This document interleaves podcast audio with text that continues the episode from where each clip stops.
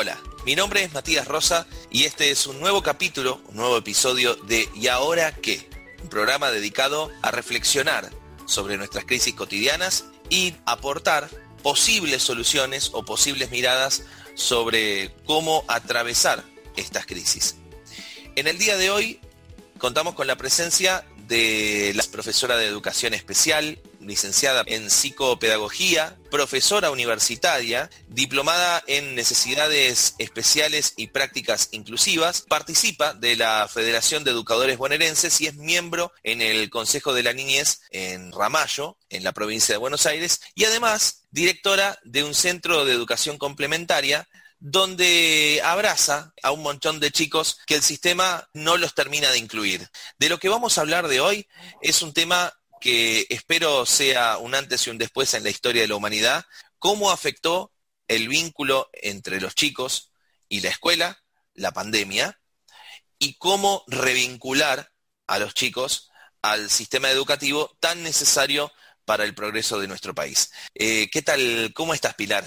Hola, ¿qué tal? Bueno, siempre digo que a las personas se las conoce en acción y bueno, y tuvimos la oportunidad de conocernos los dos en acción, vos haciendo lo que, lo que vos sabés hacer y yo haciendo lo que yo sé hacer y además de saberlo hacer le agregamos ese plus de la pasión que creo que, siempre nos marca la diferencia. Así que bueno, muchas gracias por este espacio. Eh, bueno, tomo un minutito para saludar a, a todos los que se van a tomar el tiempo tan valioso hoy en estos días de escuchar, eh, de escucharnos. Y bueno, y ojalá que se queden con algo de todo lo que hablamos, eh, que sea un espacio de aprendizaje eh, compartido. Sin duda, Pilar. Y vos sabés que la misión ambiciosa que tiene este programa es volver a charlar la linda charla, esa que aporta ideas, esa que te permite mirar a través de los ojos del otro, ¿no? De, todos incluidos en el mismo barco, porque en definitiva, eh, en cualquier sociedad, todos estamos en el mismo barco. No sé qué pensás vos. Todos somos seres sociales, por eso vivimos en una sociedad. Em, considero que la, como te decía, que la pasión nos lleva a desarrollarnos en nuestros trabajos, Em, pienso día a día, o sea, me levanto con la convicción de que a mí me tocó una porción, ¿no? De esa sociedad. Y con esa porción, eh, dar lo mejor y ocuparnos eh, justamente de la inclusión. Eh, todos tenemos capacidades diferentes, ¿no? Para determinadas cosas, pero todos somos valiosos. Y depende cómo yo mire al otro, es el lugar que le voy a dar y cómo lo voy a significar, eh, para poder hacerlo parte de esto, de esto social, de, poder incluirlo y hacerlo sentir parte y no solo sentir parte, sino que es eh, activamente eh, un miembro de esa porción de sociedad que me toca a mí trabajar. Para quienes no lo saben, en la provincia de Buenos Aires, según el censo realizado en el año 2018 a nivel educativo, hay 1.675.271 alumnos en los distintos niveles. ¿Sí? Nos referimos a eh, el conjunto de todo el interior de la provincia de Buenos Aires. Eh, así que los chicos que pertenecen al sistema educativo de Ramallo son algunos de este millón seiscientos mil sobre un total de casi cuatro millones trescientos que este, conforman la, total eh, la totalidad del alumnado en la provincia de Buenos Aires. De este grupo gigante, encontramos que hubo grandes dificultades a raíz de la pandemia declarada a principio del mes de marzo de 2020, donde el mundo se tuvo que enfrentar a algo similar a la caída de un meteorito, algo completamente inesperado. Y esto ha impactado, más allá de la vida cotidiana de todos, ha impactado también en la vinculación eh, entre el alumnado y las instituciones educativas, que eh, venía ya de por sí un poco deteriorado y que con esto se terminó De, generar un impacto donde eh, luego vamos a revisar otras estadísticas, hay una gran deserción proyectada eh, del alumnado en las instituciones educativas, así que imagino que el trabajo de Pilar y de todos los docentes y toda la comunidad educativa va a ser mucho más desafiante, ¿no es así? Sí, va a ser muchísimo más desafiante eh, como vos decías, la educación desde hace un tiempo hasta hoy eh, viene eh, con un replanteo de, ideales que quizás la familia se reorganizó o la cuestión de que empiecen a trabajar papá y mamá en, en las casas de la familia tradicional y si no en las casas con otros tipos de familia que hoy tenemos muchísimos casos eh, quizás la mirada no estuvo tanto en la educación y por eso mismo la figura autoridad que no estaba en casa se traslada automáticamente a lo escolar. Los niños y, las niñas reproducen en, el sistema educativo dentro de un aula, reproducen lo que viven en el hogar, eh, cuentan, relatan, manifiestan experiencias y uno puede ver que que quizás eh, la figura de, autoridad que conocimos nosotros por la edad que tenemos, hoy ya no es la misma. Entonces invita, eh, esta cuestión invita a un replanteo por parte del, docente de qué estrategias va a desplegar en esa aula eh, con estos niños de hoy, ¿no? Del 2020 y 2021. Y llevándolo a, la pandemia que nos, que nos interpeló en un, primer momento, en marzo, todos pensamos que bueno, eran 15 días y, volvíamos. Hubo, como un momento hasta de alegría, podríamos llamarlo, ¿no? De que dejábamos la escuela por unos días y volvíamos. Eso se empezó a dilatar en el tiempo y empezaron a surgir eh, muchos obstáculos de cómo continuar sosteniendo la trayectoria educativa de los niños y niñas del sistema escolar nos invitó a repensarnos, a desplegar muchísimas estrategias para poder llegar a los niños, pero eh, el gran obstáculo que, debimos sortear, y no sé si lo llegamos a sortear tampoco, no tengo la certeza, eh, fue de llegar a todos los hogares, porque el dueño del dispositivo, del celular, de la computadora, casi en el 80% de, de, los hogares eran los adultos. Entonces fue muy duro trabajar eh, eh, traspasar una pantalla fue muy difícil. Se pudo lograr, en muchísimos casos se pudo lograr, pero eh, llevó muchas estrategias. Cambiar diferentes horarios que no eran los, los eh, habituales de 8 a 12 y de 2 a 5. muchos docentes nos ajustamos a, un trabajo casi H24 y bueno, y nos invitó, como te decía hoy, a dar el máximo eh, a poner en juego muchísimas cuestiones más humanas y no netamente de contenidos. Pero bueno, eh, creo que este año ojalá lo podamos empezar eh, de otra forma o más organizados, porque el año pasado fue como un ir sobre el ensayo y el error, el ensayo del error y ir reinventándonos continuamente.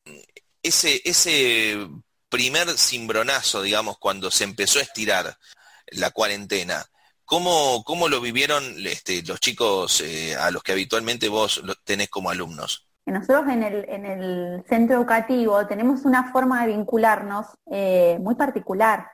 Eh, el lugar físico invita a que vos te relaciones de una forma muy personalizada. Sí. entonces, de pasar de esa personalización casi individualizada al, al máximo, al de saber eh, la historia, eh, las dificultades, las virtudes, la familia, de conocer todo de cada niño y niña, eh, pasamos a tener que comunicarnos a través de una pantalla. Y muchos papás contaban con un solo dispositivo para todo el hogar. Claro. Entonces, para estos niños fue muy, muy complejo porque, y nos íbamos, hemos hablado hasta con vecinos para poder sostener el vínculo, lo que hicimos, eh, hablando del vínculo, algo que, que, llegó a muchos corazones, fue eh, focalizarnos en los cumpleaños. Tenemos la concepción de que el cumpleaños es tu día. A ver, hoy es el cumpleaños de Matías, es su día, y vamos a hacerlo súper significante y que él se lleve este día como una huella. Entonces, bueno, tratamos de reproducir eso mismo en formato virtual y fuimos parte de cada cumpleaños.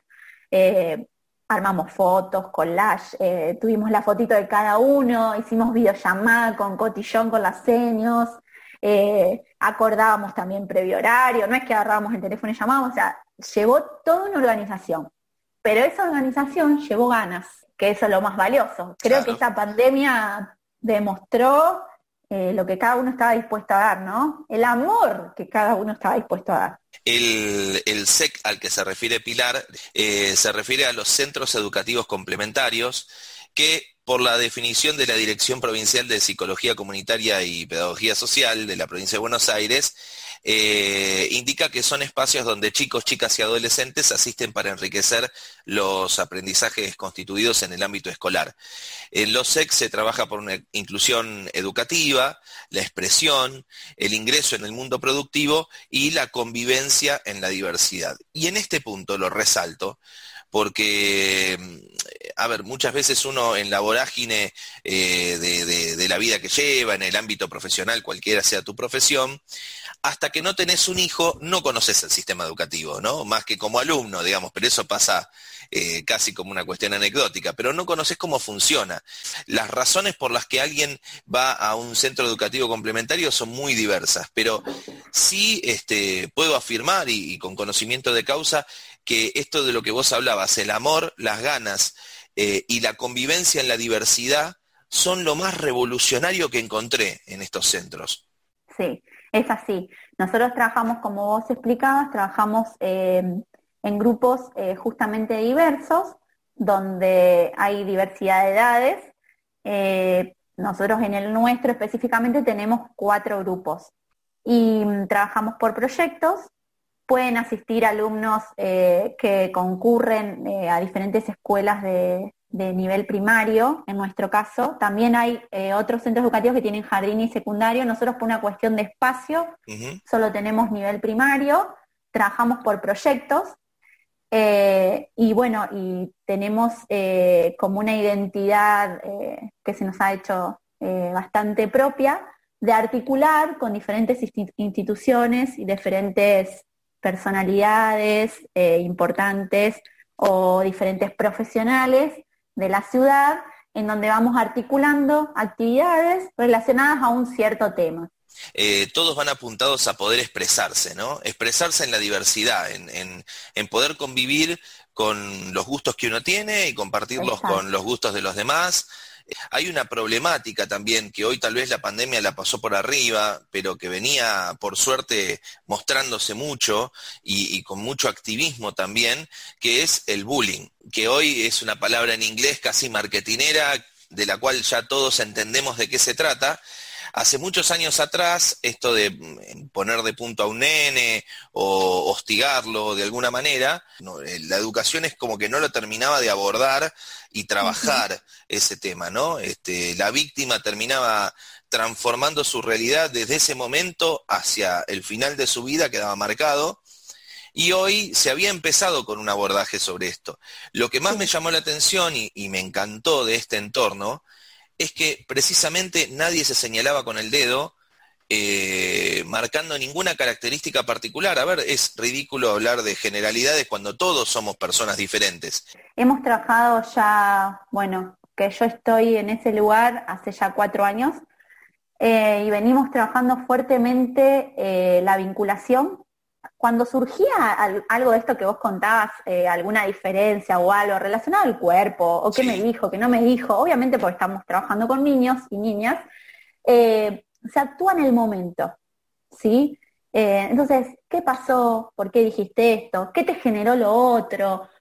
¿Cómo lo podemos solucionar? ¿Qué te parece que sintió él? ¿Qué habrá sentido ella? O sea, ese espacio, ese tiempo, el famoso tiempo, en los SEC hay tiempo, esa es la realidad. Entonces, tomamos ese tiempo de reflexionar juntos y reflexionamos hoy con dos o tres, reflexionamos mañana con dos o tres, y después cuando todo se sostiene en el tiempo, cuando vos manejas un nivel de coherencia entre adultos, niños y niñas, ¿sí? Cuando ven que todos vamos con el mismo objetivo común, que está bien claro, está puesto allá adelante, todos nos cuidamos, todos nos respetamos y así acá, en este lugar, venimos a pasar las mejores horas del día.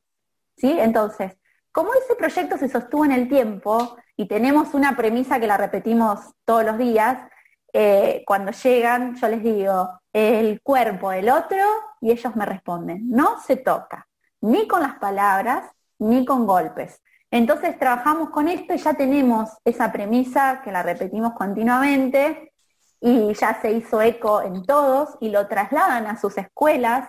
Eh, es maravilloso cuando vamos, nosotras vamos a reuniones de articulación con las escuelas de nivel y cuando llegamos y, te cuenta la otra escuela y te dice, ¿qué es eso que ustedes les dicen del cuerpo del otro? Y ahí cuando lo contamos, vos decís, se trasladó a todos lados y se trasladó hasta los hogares, hasta los hogares. Porque como te digo, sostener en el tiempo y ser coherente, el adulto tiene que ser coherente, el niño necesita un adulto que lo mire a los ojos y que tenga un tiempo de decirle, ¿qué te pasa? ¿Cómo te puedo ayudar? O sea, decime vos, a ver, ¿qué opciones ves para que yo te pueda ayudar? Eh, para mí se perdió eso, se perdió el tiempo, la capacidad de escucha, eh, no es lo mismo oír que escuchar, eh, el niño necesita ser escuchado, le pasan muchas cosas, tiene mucho para decir. Entonces, bueno, cuando encuentra un adulto dispuesto, surgen cosas maravillosas. Y claro, en tiempos donde, hablando de tiempos, en una época, ¿no? En la que los padres han tenido que ir a trabajar los dos, que ese viejo, eh, ese viejo paradigma, digamos, de eh, papá trabajando, mamá en casa o viceversa, ¿quién se quedaba con los chicos para escucharlos? Y esto lo marco porque, digamos, la ausencia, vamos a ponerla entre comillas, forzada de los padres en la casa con los niños, no tiene que ver con una situación económica, necesariamente. Quizás papá trabaja todo el día, mamá trabaja todo el día, o el adulto responsable de ese niño trabaja todo el día. Pero si se sentó media hora sin celular, se sentó fuera al pastito, cambió el escenario de, de me siento a la mesa, o sea, eh, también es importante romper eh, el esquema, porque hoy el niño, eh, bueno, vos también tenés un niño, el niño es multitarea hoy, tampoco es que te va a estar prestando atención dos horas al padre, no, porque, porque la formación de ellos cambió, no son iguales a cuando nosotros éramos niños. Entonces, quizás con media hora, rompiéndolo en esquema, poniéndolo en otro espacio, en otro espacio físico, en otro formato de estar sentados y demás. Lo tenés media hora, le charlas. ¿Cómo fue tu día? ¿Cómo te fue? ¿Qué comiste? ¿Qué hiciste? ¿Estuviste con tu amigo tal? ¿Te fue bien? ¿La seño que dijo? ¿Dijo algo para mañana? Eso ya es tiempo de calidad. Eh, creo que ahí tenemos que hacer un gran trabajo los adultos eh, de esta concepción del tiempo y, de la mirada, de la significación. Me parece que ahí está la clave donde tenemos que, que hacer el foco. Estamos hablando con Pilar Cutiani, profesora de educación especial, licenciada en psicopedagogía con un montón de títulos y vinculada con la educación y principalmente una persona dedicada con amor y con ganas a la vinculación de los niños al ámbito de las escuelas. Enseguida seguimos con más y ahora qué.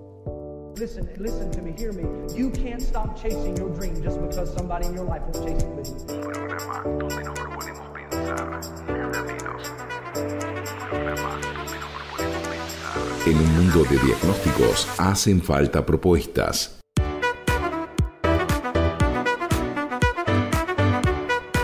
La vida es todo lo que pasa mientras suena la radio de fondo. ¿Y ahora qué? Con Matías Rosa, un programa donde nos proponemos pensar nada menos por Mitre.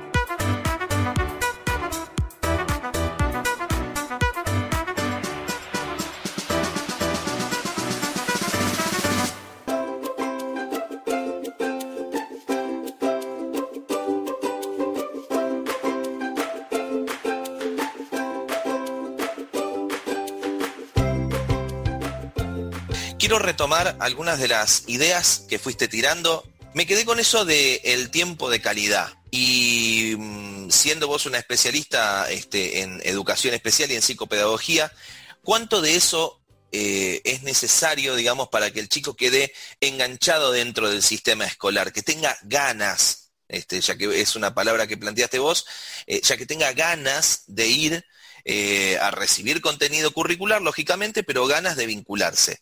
Consideramos ahí eh, las personas que estamos en el SEC, que el niño tiene que llegar un determinado día y ese día se tiene que ir habiéndose sentido significado, ¿sí? Que ese seño lo haya llamado por su nombre, que en el transcurso de las cuatro horas y media que dura eh, el proceso educativo eh, formal, digamos, haya sentido la cercanía del adulto. ¿Sí? Somos varios adultos los que vamos pasando, ¿no? porque tenemos diferentes actividades. Entonces, bueno, que el adulto lo haya hecho sentir parte. El primer día se sintió parte, el segundo día se sintió parte, y ya se hace algo consecutivo. Ya tiene el deseo de volver. ¿Por qué? Porque ese lugar le pertenece. Nadie les va a visitar, donde está todo preparado y planificado para que ese día suceda. Como yo te decía que trabajamos por proyectos, entonces cada actividad está pensada y diseñada para que la jornada escolar suceda. ¿sí? Tiene un principio y un final, con todo un desarrollo de contenidos en el medio que no necesariamente reproducen la práctica educativa escolar de la escuela de nivel, ¿no? Sino que utilizamos otros formatos, tratamos de romper el formato eh, original de, la escuela, por eso te decía de, desarticular los espacios, de ubicar otras ubicaciones, eh, para que el aprendizaje suceda. Y entonces eso automáticamente hace que el niño al otro día desee volver. También hacemos muchas visitas eh, donde las entrecruzamos con los proyectos. ¿sí? Todo tiene un fin, no es que vamos a cualquier lado sin un objetivo. No, no, tenemos claro el panorama, hacia dónde vamos. Eh, y por qué vamos a ese determinado lugar y qué vamos a aprender. Entonces todo eso los motiva porque son parte. Hablábamos de más de 11 millones de chicos que, bueno, este, sobre todo el 70% de estos 11 millones en todo el país tuvieron que dejar de asistir a clases cuando cayó eh, la pandemia, ¿no? Y mejor dicho, la cuarentena, porque la pandemia este, ya, ya estaba instalada. Eh, esto es un número que lo informa un estudio llamado COVID 19 en Argentina, impacto socioeconómico y ambiental de Naciones Unidas, nada menos. Dice que mm, el 18% de los adolescentes de entre 13 y 17 años no cuenta con Internet en el hogar y el 37% no dispone de dispositivos electrónicos para realizar las tareas escolares, valor que trepa el 44% entre quienes asisten a escuelas estatales. Les cuento a la gente que la realidad de eh, la ciudad donde está radicada Pilar, Ramallo, eh, tiene una, casi le diría, la totalidad de los alumnos están en escuelas estatales, hay apenas un instituto primario secundario eh, privado y todo lo demás es estatal, ¿no? Donde ricos, pobres, hijos de profesionales e hijos de changarines se cruzan en el mismo lugar, ¿no? Es una, un fenómeno que en las grandes ciudades este, lamentablemente no se da y esto unifica y genera eh, una vinculación eh, diferente a la de las ciudades con mayor densidad de la población. ¿Cómo planificaron, a medida que se iba extendiendo la cuarentena, el contacto virtual con los chicos, teniendo en cuenta los inconvenientes tecnológicos que vos ya mencionaste y que, bueno, está este, fundamentado también con este estudio de las Naciones Unidas? Bien, eh, bueno, tenemos, eh, gracias a Dios, teníamos por lo menos en cada hogar un dispositivo. Entonces, en un primer momento, eh, cuando en marzo teníamos, presentábamos una actividad diaria, ¿sí? Una actividad motivante y demás. Pero ¿qué pasa? nosotros somos un complemento de la escuela. Entonces la escuela tiene mayor importancia, obviamente. La familia daba prioridad a cumplimentar las tareas de la escuela. Entonces nosotras, ¿qué fuimos haciendo? Nos reinventamos, fuimos haciendo una propuesta semanal, que así sostuvimos hasta finalizar el ciclo lectivo, una propuesta semanal.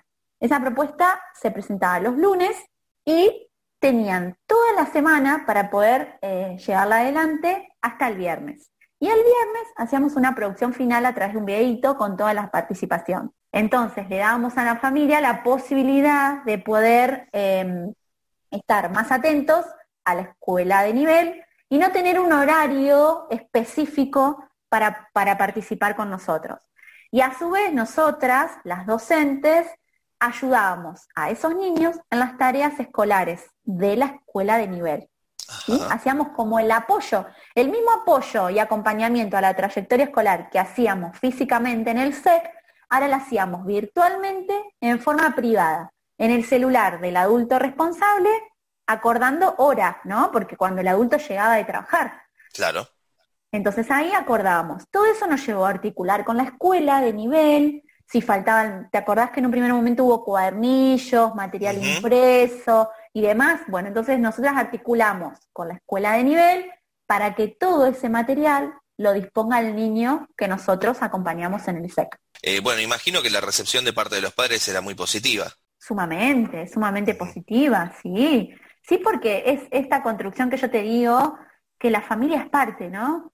Ya somos eh, ya nos une un lazo de amistad bastante importante. En esto que hablábamos de la eh, ruptura, ¿no? De la vinculación escolar, eh, muchos docentes se han quejado en los distintos niveles de que no supieron eh, o no tuvieron la información necesaria, nadie en realidad estaba preparado para esto, ¿no? que era completamente nuevo, como para poder tener enganchado al alumno al contenido curricular, ¿no? Eh, muchos mencionaban que cuando hacían video, videollamadas este, para, dar algún contenido curricular, eh, los chicos se conectaban, muchos no se conectaban, costaba el tema de las ganas, ¿no? Y siendo ustedes en los centros educativos complementarios especialistas en generar apropiación de espacios y, ganas, eh, ¿cómo pudiste, digamos, llenar ese espacio? Quiero decir, el abrazo no dado presencialmente, eh, el mirar a los ojos que no se pudo hacer,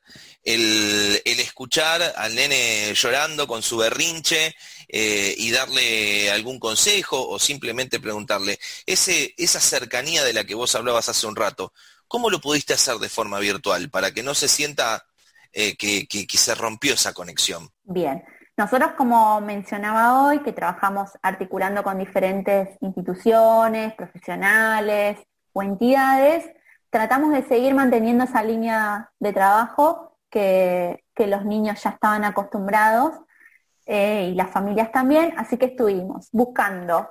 La, cercanía tratamos de buscarla por temáticas, eh, temáticas del momento importantes, fechas o efemérides Siempre nosotros cuando nos proponemos una actividad eh, pensamos en la motivación. Como los conocemos tanto, vamos a los gustos.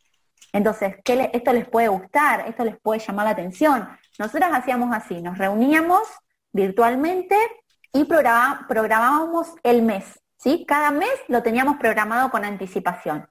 Obviamente que uno va haciendo los ajustes y demás, pero la agenda mensual la teníamos lista. Y después viste que nosotros también tuvimos la entrega de alimentos, de módulos de alimentos. Para, que esa, eh, para hacer la cercanía aún más cercana, ¿qué hacíamos? En cada entrega de alimentos que venía el adulto responsable, enviábamos algo a esos niños que quedaban en casa. Algo particular para vos. Viene tu mamá o tu papá y yo te mando algo para Matías. ¿Sí? Llámese caramelo, llámese turrón, llámese alfajor, llámese regalito del día del niño, regalito del día de la familia, regalito de Navidad, y ya automáticamente recibíamos la devolución por el celular de la familia. Entonces ahí contestábamos y ahí se genera un ida y vuelta hermoso. En el gracias señor por lo que me mandaste, bueno mi vida, que todo esté bien, te mandamos un beso enorme, cuídate mucho. Qué, qué lindo, ¿cómo me gustaría ir a esa escuela? ¿Cómo me gustaría ser niño? Sí, sí. ¿Sabes que yo eh, siempre digo, ¿no? Eh, cada vez que miro a alguien o que tengo que decir a alguien, yo digo, siempre tengo la mirada, o sea, en dos segundos se me pone en la, en la mente que puede ser mi hijo. Entonces yo siempre digo, ¿cómo, ¿cómo quisieras que traten a tu hijo? Bueno, así lo trato yo como si yo tratara a tu hijo. Obviamente, ¿no? Un adulto que esté centrado en su función y diga, bueno, este es mi objetivo y yo voy a dar al máximo de, para lo que me preparé, para mi servicio. O sea, yo soy una educadora y en esa educadora va todo mi ser. Entonces, bueno, tratemos a ese niño que nos tocó como se lo merece y como vos quisieras que traten a tu hijo. Sí, tocarlo eh, emocionalmente en el mejor de los sentidos, ¿no? En el mejor de los sentidos, pero lo toco emocionalmente con una huella cualquiera de los que está escuchando este, este programa eh, se le vino a la mente cuando vos expresabas tan emotivamente cómo, cómo te dedicas a, a, cada uno de los alumnos con tu equipo de trabajo, lógicamente, seguramente se le pasó por la cabeza aquella maestra que lo marcó en la infancia. Y claro, en todos los casos esas personas nos han marcado porque nos dedicaron atención. Claro, porque vos pensás, a todos en este momento se nos va a venir la seño que sí, y la seño que no. Totalmente. Y la seño que no Si todos vamos a coincidir en la seño que no, es porque te anuló. No te trató como vos querías, o, te cuartó algo que vos necesitabas y te la vas a recordar. Sí, yo, sí puedo contar eh, esto personal. hay una, hay una seño de mi infancia que me marcó mucho. Yo siempre quise ser seño. De chiquita decía que iba a ser seño. Incluso hay docentes mías que se acuerdan que yo decía que iba a ser seño. Pero hay una, hay una seño que a mí me decía mocosa insolente. Yo sé que de niña era revolucionaria, obviamente, eh, siempre quería luchar por mis ideales y cuando había una injusticia yo quería expresar que estaba viendo esa injusticia. Y esta docente me decía que yo era una mocosa insolente. Y en realidad yo hubiera necesitado que me digas, bueno, a ver, Pilar, ¿por qué pensás esto? ¿Qué te parece? ¿Por qué vos decís que acá hay una injusticia? ¿Cómo lo podemos solucionar? Es lo que yo hago hoy. A ver, escúchame, escúchame lo que te quiero decir, porque algo me pasa. Eso es hoy lo que tenemos que tener en cuenta con los niños. El niño que se porta mal te quiere decir algo. Tómate el tiempo de dilucidar qué es lo que te quiere decir. Y a partir de ahí arranca y te lo vas a ganar y te lo vas a meter en el bolsillo. ¿Cuántos alumnos hay eh, en el SEC? 100 niños. 100 niños. Bueno, obviamente que las escuelas eh, en las grandes ciudades, ¿no? En los grandes contextos, eh, tienen muchísima mayor cantidad de, alumnos, pero también muchos más docentes, ¿no? no sé si en la misma proporción, cantidad de alumnos a cantidad de docentes, pero sí, este, los números son otros. ¿Vos crees que este modelo puede trasladarse a, un, eh, a una gran magnitud de, alumnos? ¿Crees que, por ejemplo, en una escuela primaria de, mil alumnos, este tipo de atención se puede llevar a cabo? Lo que pasa es que pienso que va en el, deseo del profesional de la educación que trabaja tenés profesionales de la educación que van a ir y van a trabajar el horario que les compete y, hasta ahí. Y después tenés profesionales de la educación que desean traspasar cualquier barrera, que desean vincularse, que desean eh, llevarse eh, la jornada que vivieron y, repensarla a casa y ver cómo mañana afrontan ese día. Yo creo que va todo en el compromiso, ¿no? Eh, en cómo uno toma lo que hace, qué nivel de responsabilidad le, otorga a esa función que elegimos. Y, como todo, o sea, tenés el que va a darlo todo y tenés el que va a dar el amor que esté dispuesto a dar, justamente eso es. Yo pensaba, bueno, también sos parte de una federación de educadores, ¿no? cuánto en la historia argentina se ha bastardeado a los docentes y seguramente cuántas ganas les han quitado, ¿no? Porque eh, debe haber una gran proporción de docentes que, son docentes de vocación, pero estas ganas de las cuales vos hablás, esta motivación personal de a pesar de todo marcar la vida de los niños positivamente, seguramente se ve este, herida, ¿no? Con el destrato que muchas veces reciben los docentes, eh, en cuanto a sus salarios, en cuanto a su continuidad laboral y demás, de lo que siempre se habla, sobre todo antes de los inicios lectivos, ¿no? Donde generalmente se pelean las paritarias, pero esta vocación de servicio, eh, quienes todavía la sostienen, cuánto más meritorio es, ¿no? Porque es a pesar de, eh, y no gracias a. Exacto. Es a pesar de, y, muchas cosas del sistema son dolorosas. Eh, educación no es un sistema fácil, es, es, doloroso. O sea, yo no te voy a decir que hay días que no he llorado y que me he replanteado un montón de cosas, pero la vocación es lo que te dice seguir quedándote ahí. O, por ejemplo, yo digo a veces que uno quiere tirar la toalla, obviamente. Eh, trabajar con gente no es fácil, eh, a todos nos pasan cosas, todos tenemos puntos de vista diferentes, todos eh, no tomamos eh, las cosas eh, de la misma manera y a mí, que hoy me toca conducir y gestionar ese espacio educativo, tampoco me es fácil, pero son más, son más las, gratificaciones que yo me llevo que las frustraciones, porque mi mirada está puesta en un objetivo común que va más allá de, de, este ciclo lectivo. Yo quiero perdurar en el tiempo, yo quiero dejar una huella, yo quiero trascender, eh, entonces, eh, va conmigo y con las ganas que uno le ponga. Y siempre el, que coordina y gestiona, eh, cuando quiere trabajar en equipo, arrastra un poco a todo su equipo a ese nivel de compromiso. más allá de las diferencias, que con, educación y respeto todo se puede soslayar. Pero sí, el sistema es doloroso, es una realidad, no es todo color de rosas. Sí, incluso una de las primeras palabras que dijiste cuando arrancamos este programa es pasión. ¿no? Creo que la pasión precisamente no tiene mucho de, mental, de cerebral, sino que es algo que te moviliza y que, que te hace llevarlo adelante. Eh, yo pensaba también que hoy por hoy se está debatiendo el paradigma de la educación, ¿no? El paradigma positivista de la tabula rasa, donde el niño va, se siente y le bajan un concepto en esa mente supuestamente en blanco. Y hoy se debaten, sobre todo en la educación de adolescentes, eh, porque los chicos hoy tienen acceso a muchísima más información que hace 30 años atrás, 20 años atrás. Entonces, hoy el docente se debate entre bajar un contenido, pero al mismo tiempo acompañar y ayudar a discernir entre todos los contenidos que tiene a disposición el, niño, el adolescente, eh, cuál es el que digamos, es verdadero o falso o que le va a ser más productivo.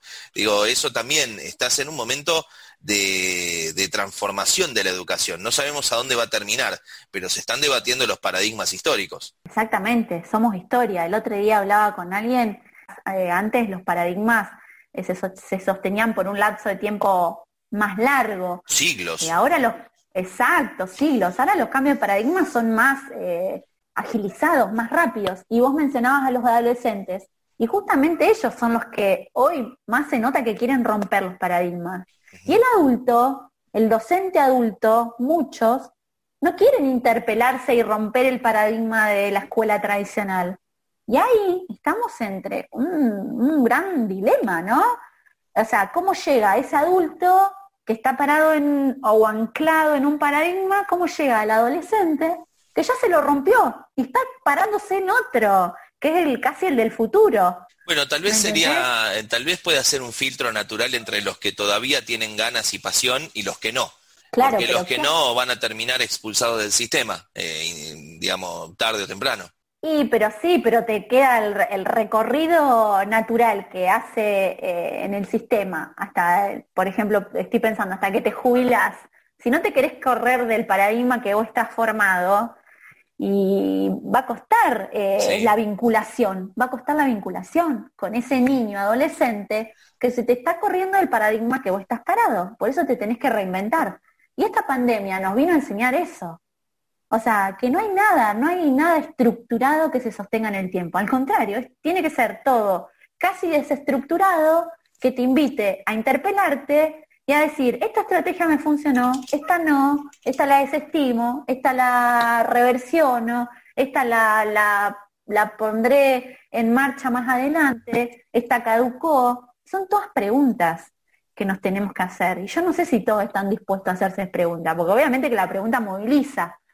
Entonces, no sé hasta dónde te querés movilizar o si querés estar quietito y tranquilito en un determinado lugar.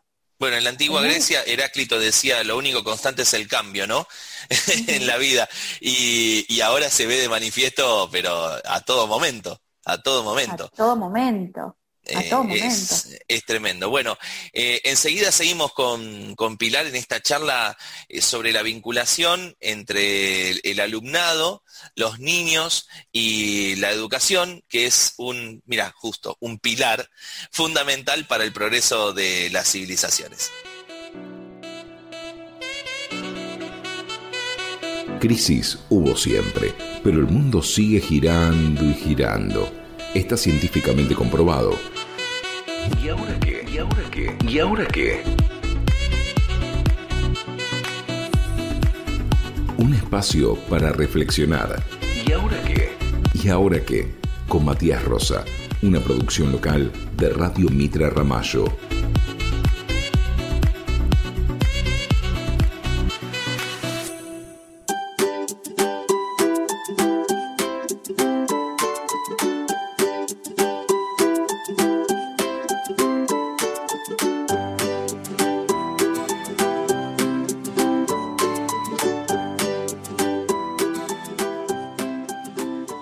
Recién, Pilar, sobre que el nene que se porta mal te está queriendo decir algo, ¿no? Y pensaba en los efectos psicológicos que ha tenido eh, sobre los niños esta pandemia. Más vale que sobre los adultos también, pero en particular los que somos padres hemos tenido que, eh, bueno, ayornarnos con un nuevo número de fenómenos que le sucedían a, nuestros chicos y que, bueno, de alguna manera la psicología los agrupa en un mayor número de, desobediencia, de rabietas, ¿no?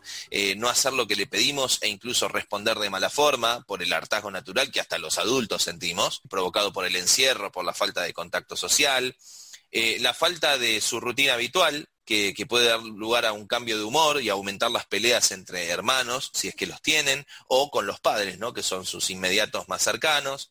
Eh, y también debido a la cantidad de información que estamos recibiendo constantemente, la preocupación de los padres y el cambio total de su rutina habitual puede verse reflejado en alteraciones de sueño, ¿no? Eh, y esto puede provocarle que aumenten los miedos y las pesadillas. Vos tenés chicos en distintas edades, ¿no? Que bueno, me gustaría que lo relates vos, pero ¿cómo lo ha vivido cada uno de ellos? Bueno, acá en casa hay diversidad, como veníamos hablando. Tenés un panorama eh, amplio. Un panorama bien amplio.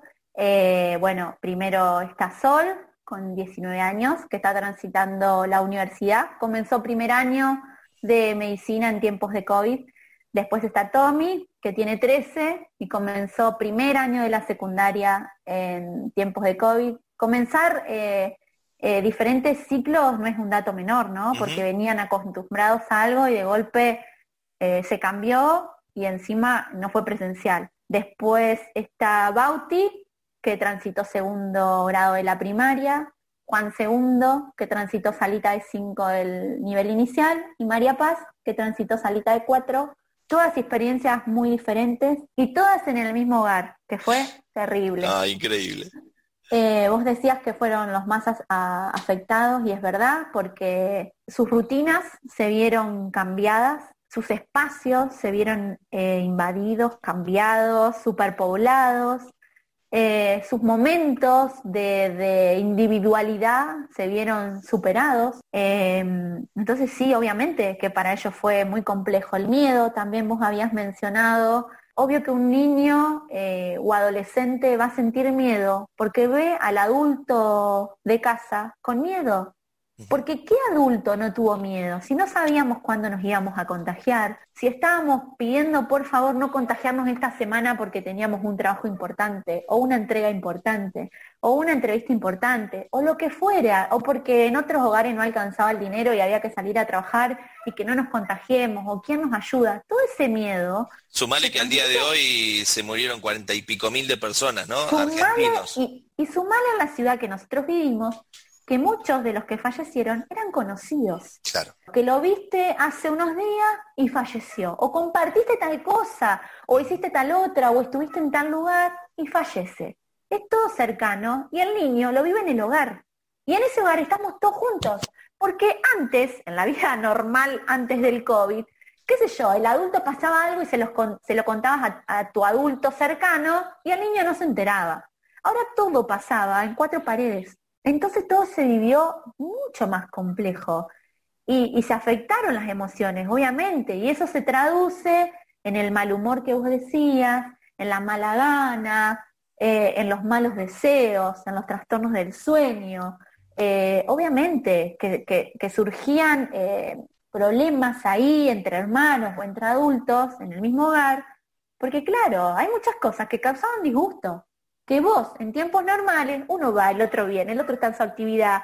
O sea, los momentos de encuentro quizás son el almuerzo o la cena, pero no son todo el día todas las mismas caras. ¿Entendés? Aparte uno al salir, justamente como somos seres sociales, el niño salía y le contaba al otro, che, vos sabés qué, tal cosa o tal otra. Ahora se perdió el momento del encuentro, el momento del compartir, el momento del decir. Eh, esa vinculación es lo que tanto afectó. Está bien, no quedaba otra, nos teníamos que, aislar, está bárbaro, yo eso no lo discuto, pero sí es una realidad que afectó muchísimo, afectó y va a dejar una huella, porque vamos a tener que hacer un gran trabajo para salir de todo este tiempo de aislamiento. ¿Y cuáles eh, podés detectar, ¿no? que son eh, los, los cambios más importantes eh, en las distintas edades de tus chicos? ¿Qué, qué cosas este, ves más allá de las generalidades que describiste que se manifestaban más en los adolescentes que en los niños o viceversa? Y, por ejemplo, a Sol nos gustó mucho el tiempo de, que ella necesitaba de, de tranquilidad y sin bullicio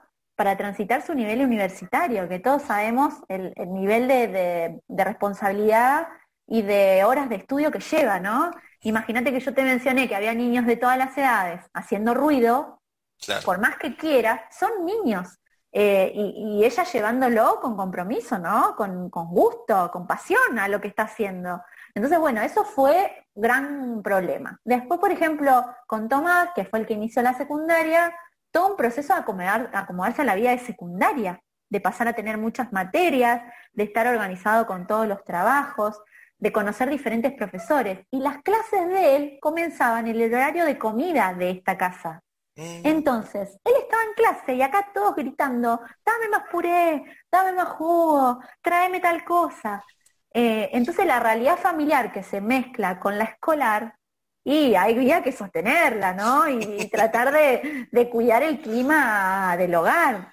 Eh, pero bueno, yo soy una convencida que con voluntad todo se puede. Logramos llevar como familia todas las actividades al día de cada nivel y de cada niño.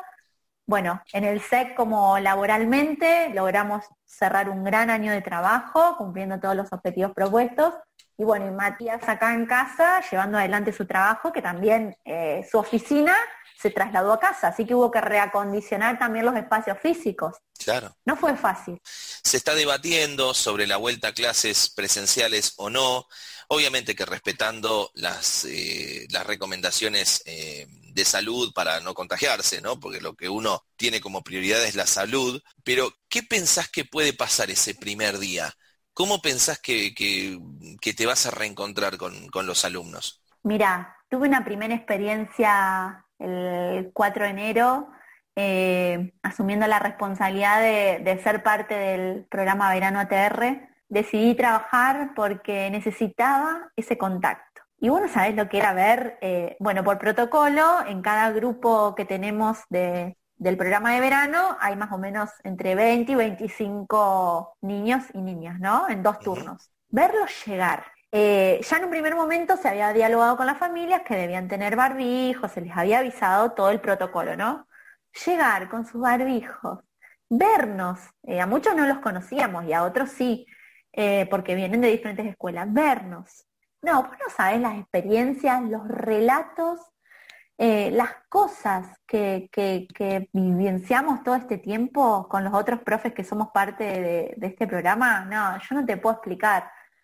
Eh, el, niño volviendo a clase y esa mirada brillosa de, cuánto esperaba este momento, no, no te puedo explicar, que ni, con una foto lo podría haber retratado.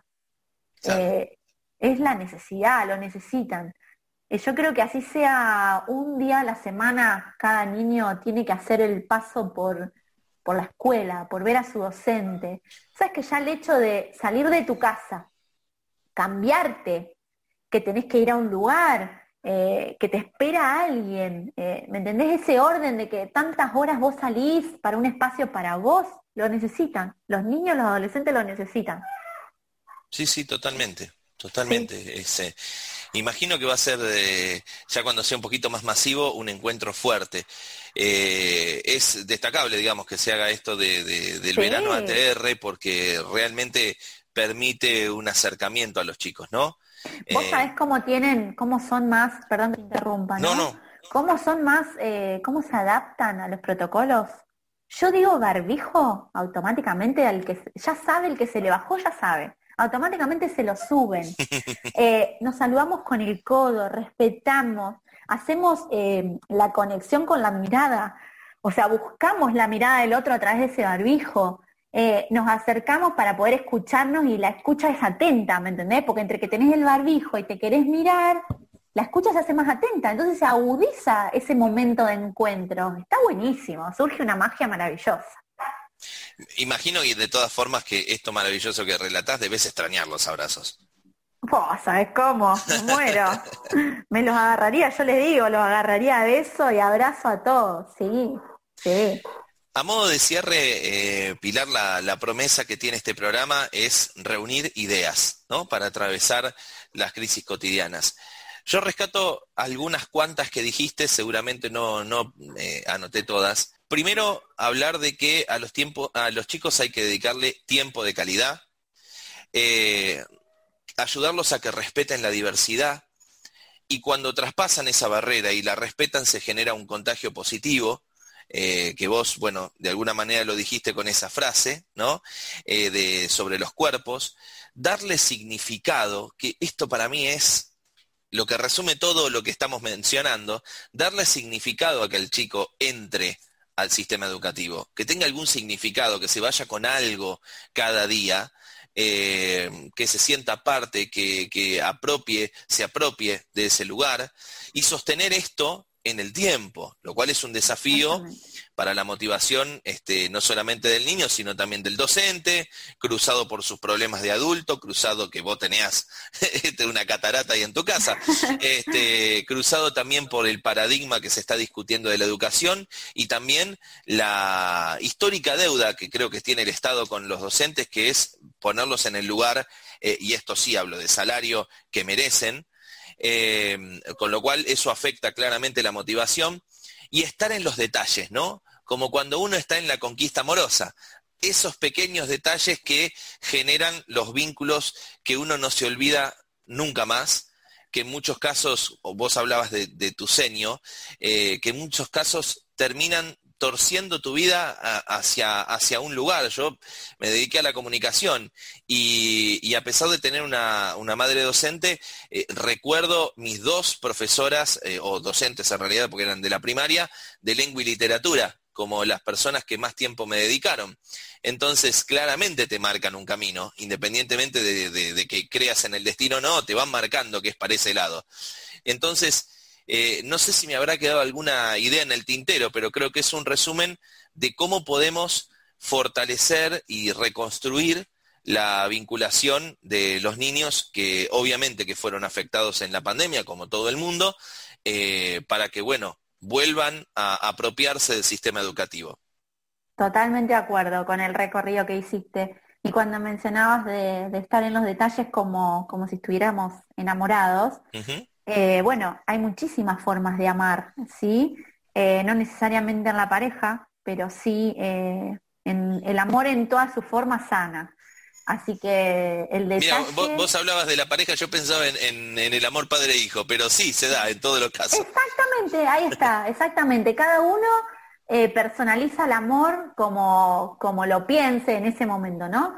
Pero bueno, la diversidad de, de dar amor también valga la redundancia que estuvimos hablando de, lo diverso, eh, esto de, llegar, de llegar eh, en el detalle a esa persona. Y ese detalle es amor, va cargado de un, sentimiento, de emociones, dice un montón de cosas, así sea un detalle, dice muchísimas cosas, eh, y el niño lo interpreta.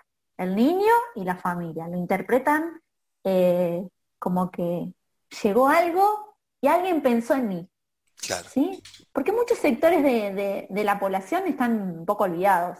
Entonces, cuando llega eso, decís, alguien pensó en mí.